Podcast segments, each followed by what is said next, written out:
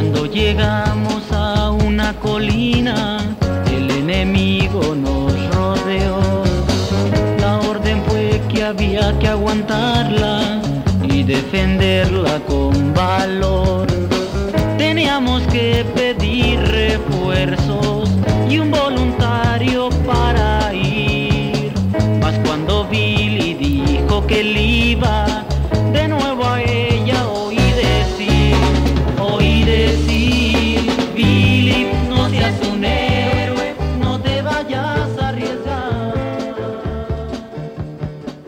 Hola, ¿qué tal? Yo soy Cuauhtémoc Ruelas Y yo soy Miki Brijandes. y esto es Esquina del Cine número 224.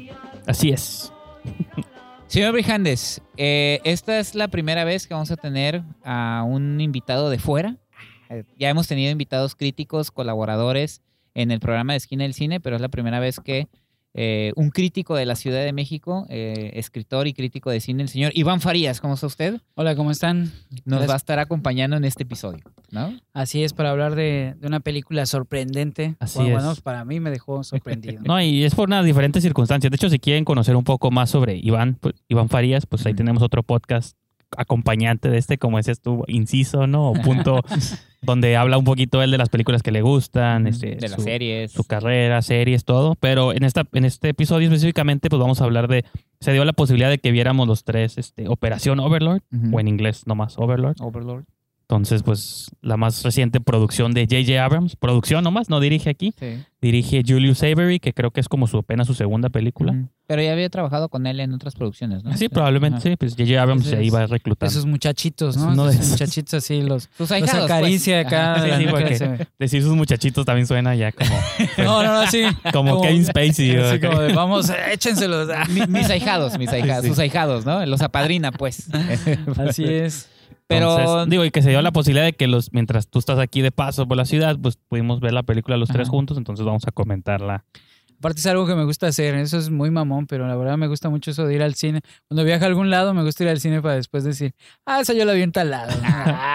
Aunque por, ¿qué ok, primera crítica. ¿Qué tan diferente es un cine en Ciudad de México a un Ajá. cine en Tijuana? No, pues es que El diseño del Cinépolis, ¿cómo cambia? ¿no? Desgraciadamente ya no, ya no funciona eso, ¿no? Hace unos años sí era, sí era muy diferente ir a un cine de, Ahora da igual, de ¿no? una Todos- tienda y ahora todas son iguales. O sea, tú podías estar ahí, se vuelven como una especie de embajadas de, de, de Cinépolis, Sí. donde hasta tienes, ya sabes dónde están los baños porque están en el mismo lugar y todo. O sea, no hay como, como gran cambio. Hasta la numeración. Ah, esta es la letra y el número que me gusta, ¿no? Es el que agarro allá también. Pero por ejemplo en la Ciudad de México sí cambia de una colonia a otra. Ajá. En las colonias de la periferia las ponen Dobladas. eh, dobladas. güey, Sí, ¿no? aquí también Ah, no, pasa. sí, también. ¿no? Sí, sí, no crees que ya la De globalización hecho, no se nosotros, lleva- nosotros fuimos a uno de periferia, el de Monarca, pero usualmente, y que usualmente estaba. No, y de hecho nos pasó, la película Ah, ¿sí? empezó hablada al español. Sí, ¿qué pasó? Y- pero la idea no era esa, o sea, este, y de hecho le mandamos un saludo a Corina, que es la de Relaciones Públicas de Paramount. Yo le pregunté, dijo, no, es que en ninguna función de Paramount nos había tocado hablar al español, nos había pasado en algunas otras, Sí. pero no de ella, y sí sacó de donde dice, ¿sabes qué? Ya, ya me, ya tengo la duda porque yo la tengo programada subtitulada, pero regularmente sí me las cambian, y como el cine está programado para ponértelas en español, pues les valió No, churro, o sea, no la consideraron como que era parte de una función Y aparte, mal- Aparte, ¿no? eh, Y aparte, últimamente se ha hecho muy mal doblaje. O sea, francamente se ha hecho muy mal doblaje. Ujú. Tú ves películas, apenas volví a ver Cobra, Sí. doblada, me, la- me la- me la encontré por ahí. Y, este, y te das cuenta cómo, cómo aunque sea, trataban de que, Sí, de que la voz estu- coincidiera con, con, con, cuando el- menos con el personaje Sí, sí, sí, y luego. Con, con cómo movían los labios. No, y sobre todo, digo, estás hablando de Stallone, que tiene un timbre de voz muy particular, pues sí tenías que buscarle el modo de que se pareciera, ¿no? Pero ahora ya, o sea, en realidad, y, y ya como que la remezcla, no sé qué pasa, que todo lo oyes fuera, ¿no? O sea, cuando oyes el doblaje de uno ya es muy tiquismiquis y todo, y buscas eso. Y cuando la pusieron en inglés era, era Sí, un cambió. cambio No, sí, totalmente. yo sí soy, yo sí soy así como bien, Sí. este, remilgoso en ese aspecto y a mí sí me gusta que, Yo no tanto. De hecho, me Que- critica el sí, no, yo más que nada por ser de que si es una película hablada en inglés de origen, pues que la película esté Ujú. hablada en el idioma. O sea, tampoco vería en doblada al español una película francesa, pues no, si el idioma es francés, pues me veo las letritas, ni modo, o sea, es parte de... Te Sí. cambia el feeling, ¿no? También de la... Sí, sí, como que te tardas un poco en entrar en la película. Sí. En general. Sí, pero pues y digo, pues afortunadamente, ¿qué fueron? No, sí. ¿Cuántos minutos? fueron como unos cinco minutos y de volada la cambiaron, ¿no? Ajá, Fueron como 40 balazos. Sí, Sí. que hay que decir De los el- mil que hay al principio, el ¿no? intro está brutal, ¿no? Pero, ¿qué onda? Decimos No, de sí, qué pues si quieres platica así como Pues over- Operación Overlord, como dicen. Eh, es una cinta, está ubicada en la Segunda Guerra Mundial. Este, vemos al ejército norteamericano. Bueno, de entrada nos ponen un, una voz en off, eh, que es un audio. Creo que es original. Es sí, original. Es original. Es original, eh, aparte la, la operación, bueno, perdón, la- no, es, dilo, dilo, dilo. es, como, pues es la más famosa porque es el desembarco en, en, en Normandía. Ajá. Entonces yo supongo que para los gringos sí hay como una referencia Sí, clara. claro. Y que Para ya lo habíamos nosotros, no, no. No, y que lo habíamos visto de otro modo en la de Rescatados, Spielberg, ¿no? ajá. En la de Salvando al Soldado Así. Ryan. Ajá. Ves como el desembarcamiento de... Que ahí el, el, el literal, el desembarco era, pues, eh, iban en botes en el mar. Acá estamos viendo al ejército norteamericano en aviones, listos para lanzarse en paracaídas. Sí. Ahí poco a poco vamos conociendo los personajes con los que nos vamos, con a lo- los que nos va a llevar la historia. Bueno, el chiste es que antes de, de descender, pues sucede un accidente, los soldados quedan dispersos en la, en la isla en la que tienen que llegar y tienen que derribar una torre, ¿no? Es lo único que sabemos. La misión es derribar una torre de control. Que de está escondida en una iglesia. que está escondida en una iglesia en, en- en, eh, eh, y que tienen que llegar a ella, ¿no? Entonces, estos soldados se van juntando y poco a poco vamos descubriendo que en esa torre hay más que un centro de control, hay Sí, algo extraño ahí adentro. En que ese está pueblo pasando. pasa algo muy extraño. Ah, ¿no? pasa algo muy extraño y de eso va la película. No vamos a decir más, eso es una breve sinopsis.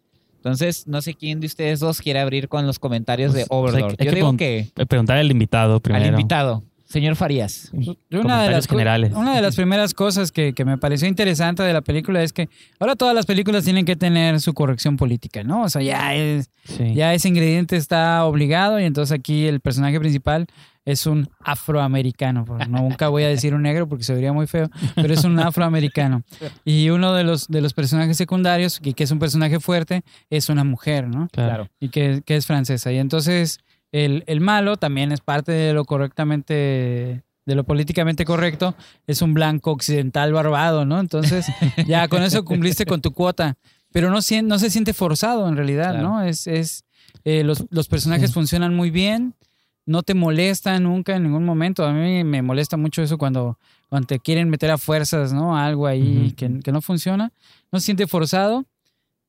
Y, y otra de las cosas es que desde el principio ya estás dentro de la película. o Desde sea, el principio hay madrazos. Creo Es un que, Avery, no, carrusel, sí, creo que Avery tiene un modo muy inteligente de, meterte a...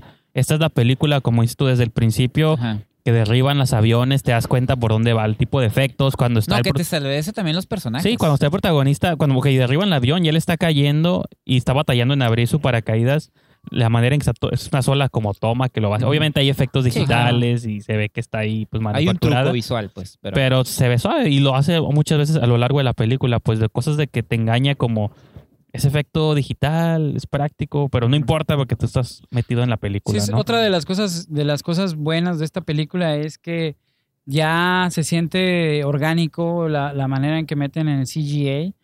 Eh, ya, o sea, no es como jugar con esto, ¿no? Que, Sí. Que eh, eh, hace, hace tiempo estaban platicando eh, al- algunos este, directores que decían que cuando descubrieron el Steadicam, pues hacían que todo, Todo el mundo estaba mundo. corriendo, ¿no? Todo el mundo andaba corriendo con el Steadicam y es que era el juguete nuevo. Y ahora ya que pues que ya saben utilizar los cromas, ya saben utilizar esto, pues ya no se engolosinan, ya solamente lo utilizan en el momento en el que se debe necesitar. Y al principio se necesita, ¿no? Yo digo que esta es la habilidad del director, porque aún en estos años vemos películas. Sí, que hay, no estas películas saben. de superhéroes, por ejemplo, Yo la nueva de Venom. de este director que sí lo sabe, e incluso hay ciertos efectos visuales que se aprovecha de la oscuridad. Yo, yo creo que aquí, para que se vea más. yo creo que la ventaja aquí es que ¿no? tienes a J.J. Abrams y su Bad Robot, que quieras que no, a ellos siempre les preocupa mucho eso. A ver, acomódale ahí, ¿no? Porque incluso, incluso como Venom, la de nueva de Venom, los efectos estaban medio malos. Sí. Bueno, ahorita varias películas, pues la más reciente que tengo en la cabeza, pero Ajá.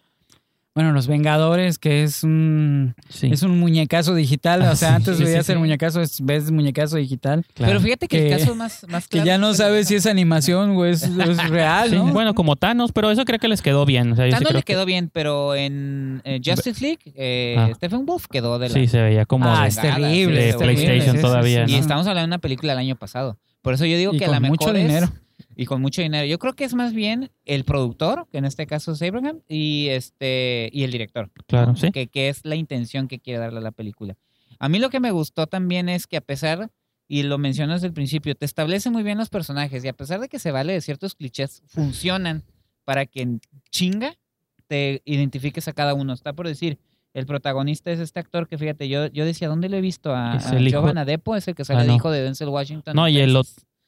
Y el güero, yo decía, su cara se me hace conocida, es que es el hijo de Kurt Russell, pero Ah, yo creía que lo ubicaba de otras películas, pero creo que lo ubico porque tiene la cara de su papá, entonces. Así es, tal no, cual. Tiene, tiene, tiene, No, sí, peli- pero- tiene varias películas. deberían hacer una a él y Scott Eastwood, que es el hijo de Clint Eastwood. padre, ¿no? Los hijos de viejos western. héroes de acción, ¿no? Un western, ¿no? Sí, sí. Este, digo, Jovan Adepo, que es el que hace el personaje de Boys, el, este actor es el que sale de hijo de Denzel Washington Ah, en Fences, acuerdo. que estuvo, Ya, ya. Que estuvo nominada, ¿no? Hace un, eh, el año pasado. Y eh, te digo, está el comic relief que es Tibet, que es eh, John Magaro, que es un actor que lo, lo ubico de Orange is the New Black. Y este, Que, que es el que mete la parte cómica. Ajá, el comic y que también está bien medida, ¿no? O Sí, sea, todos no, están como en su lugar. Y está también el soldado asustadizo que es eh, Jacob. O sea, te, te van poniendo como que te establece muy bien quién va a hacer qué cosa.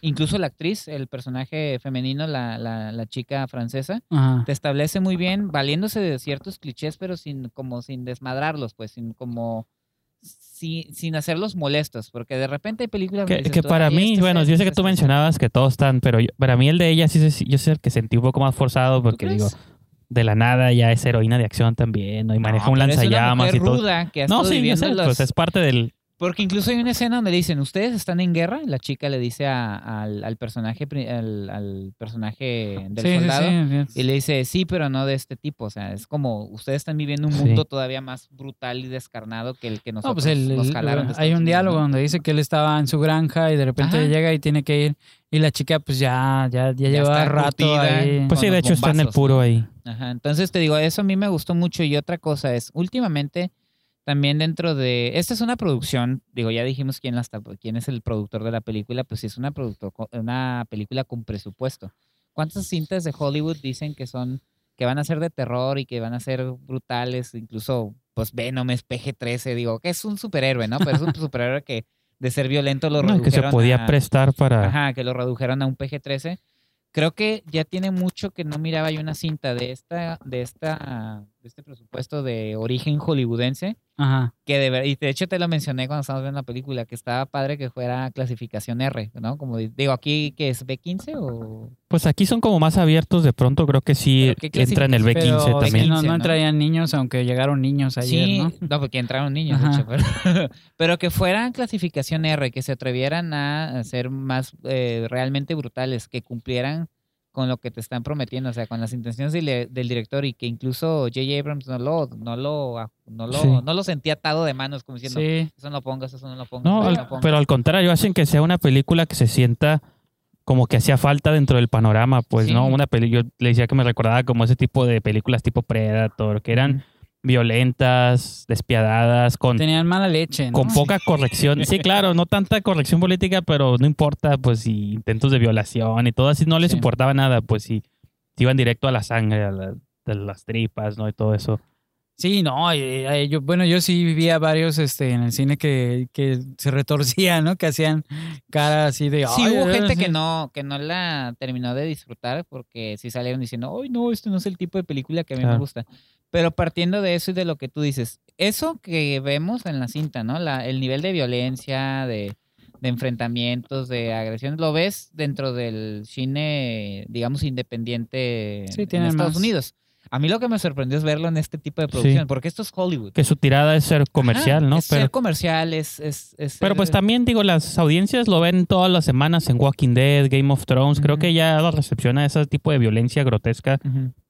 Mal, no sé si para bien o para mal, pero creo que ya las audiencias están un poco receptivas a eso, ¿no? O no sé tú cómo...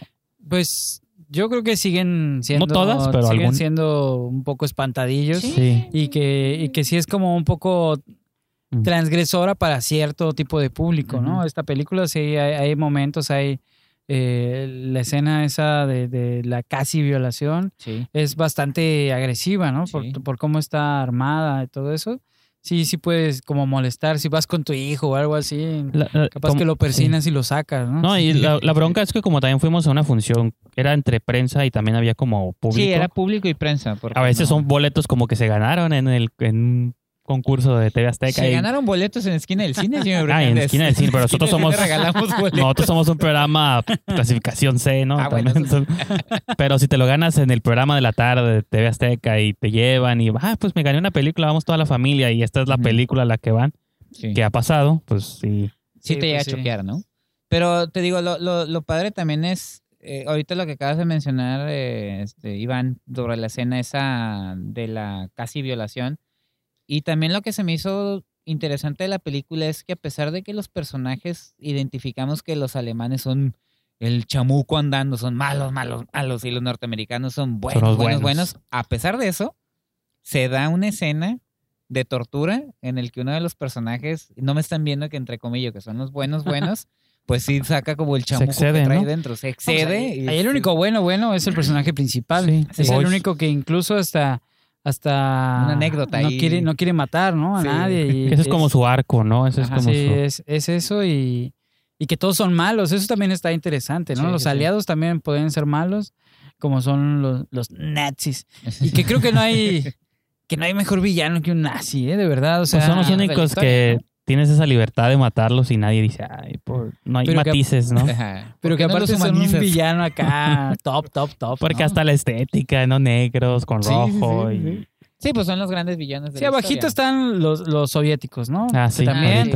Pero, pero los otros tienen Y cosas... medio, los Medio Oriente también, los mediterráneos, ya están entrando ahí como talibanes y todo eso. Pero eso es más políticamente No, no, sí, ahorita. Pero los nazis pueden ser... los Estamos hablando en nazis- escalas. Estos son en primer lugar hasta la... Sí, pero aparte los nazis pueden ser satánicos, pueden Sí. ser extraterrestres, Sí. pueden ser zombies, Claro. mad doctors, de todo, Sí, ¿no? sí, sí. Ah, que tú mismo lo mencionaste, que esta película tiene todo eso, ¿no? Y que no es la primera vez que lo, que lo abordan. No, hay películas, pero está Eh, suave que Death lo... Snow, ¿no? Sí, una Death Snow, una- noruega.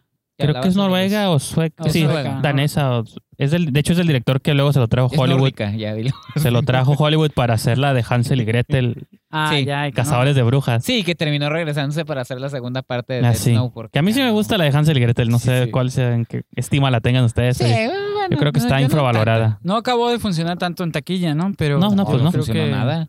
Pero no, Jeremy Renner y Gemma Arterton a mí sí me gustan. Sí, pero Sentía no. que era una buena. pero no pegó. Y luego también, no sé si le, a mí me recordaba también un poquito la dinámica de los soldados a Dog Soldiers de Neil Sí. Marshall. Sí, ¿no? Tiene, tiene un... Y tú, es- men- por ejemplo, tú mencionabas también que este esta idea que también te remite como a muchos videojuegos, ¿no? Bueno, los Ah, sí, platicábamos ayer. yo sí, yo pienso que desde hace mucho tiempo, desde Dread, Dread tiene la lógica Sí, del videojuego, sí, de ¿no? O sea, la, la Dread de, de reciente, la de. Carl Urban. ¿Quién dirige eso? Ahí ni me acuerdo, fíjate, pero Alex sí Garland, pues. Qué, qué buena película es esa. Sí, sí, sí.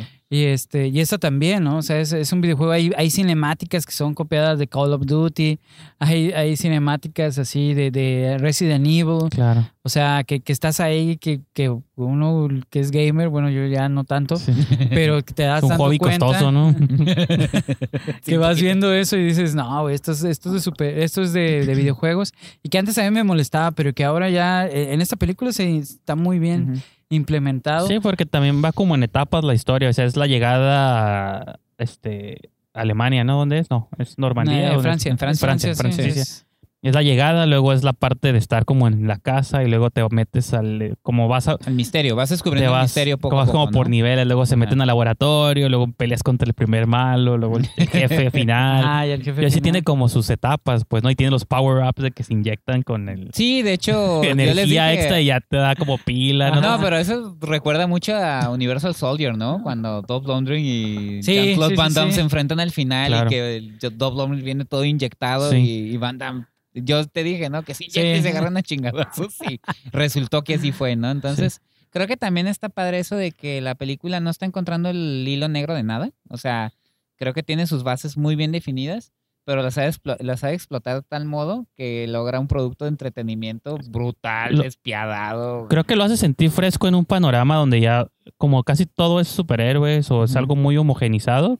Creo Sí, que te hace sentir como que te extrañas como ese tipo de películas que son como universos, sí, probablemente hagan secuelas o no, pero son como sus propios universos con sus propias reglas, que son violentas, se toman en serio, no te hablan así como como niño, pues, ¿no? Como claro. los superhéroes, de que es acción, eso son, se golpean, pero nadie sangra, pues, ¿no? Entonces, A mí una, una cosa que me gustó mucho, mucho, mucho y que extrañaba desde hace mucho tiempo es que no te explican todo. Ah, exacto. Porque, porque últimamente era así, llegaba el momento de la explicación, ¿no? De, y va a pasar esto porque esto pasó y entonces hace muchos años.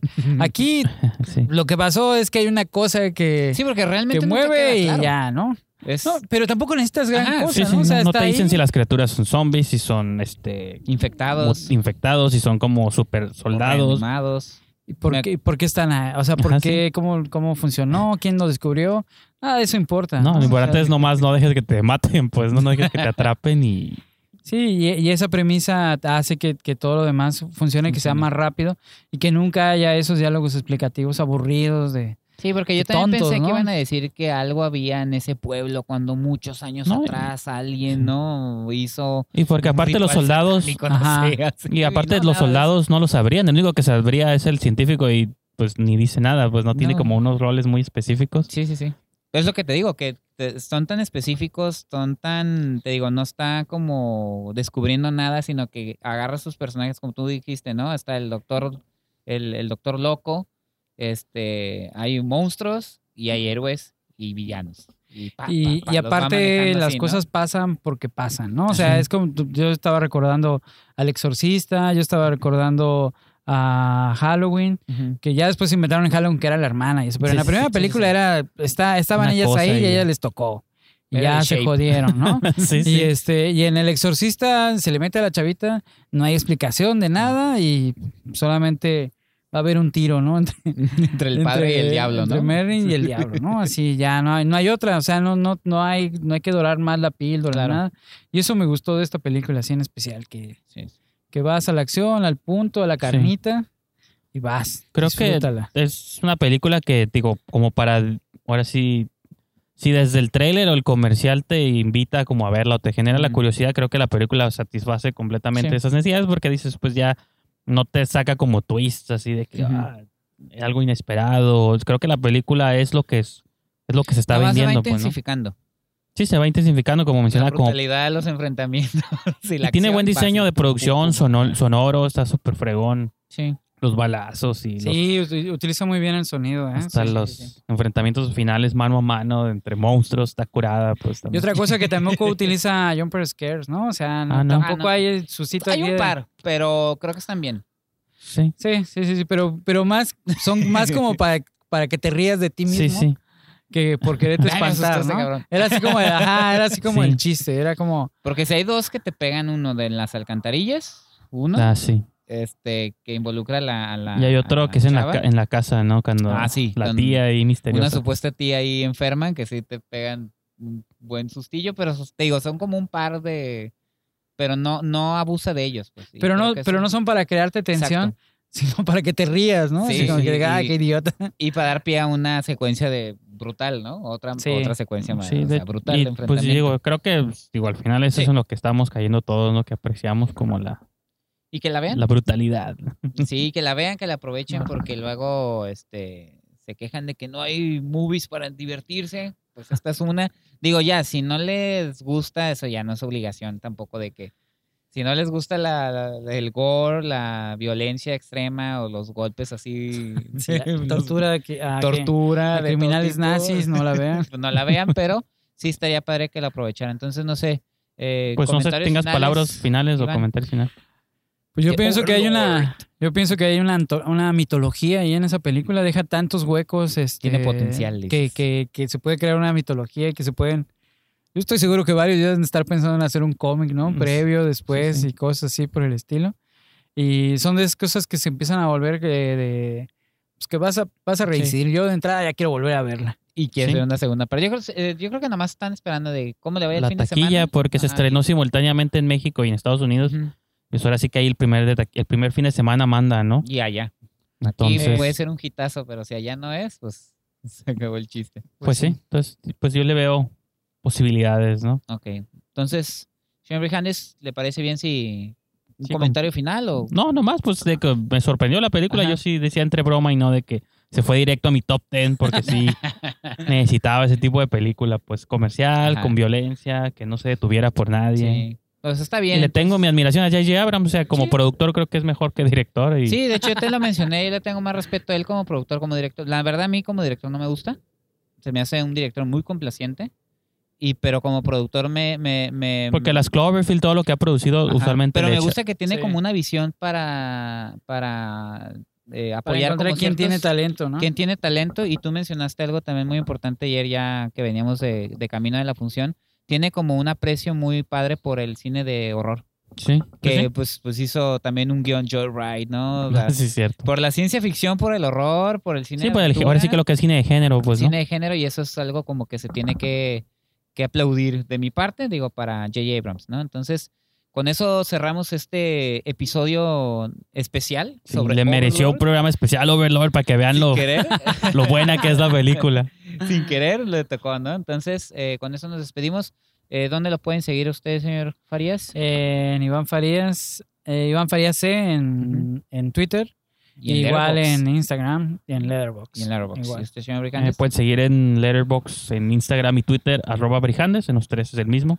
Y este, yo los invito a que ingresen a la página, a las redes oficiales, eh, Facebook Esquina del Cine, Twitter es arroba Esquina del Cine y que ingresen a la página, a la revista www.esquinadelcine.com donde van a ver eh, estos audios, estos programas, lo que hacemos también Nos en van a escuchar porque no nos, Nos van a escuchar, perdón. No pueden ver el link y picar. Ah, sí, ok. Entonces, Lo que hacemos en radio, eh, en podcast, como fue el- en este caso, y también eh, a nuestros colaboradores. Entonces, con eso nos despedimos. Hasta la próxima. Hasta la próxima. Thank you.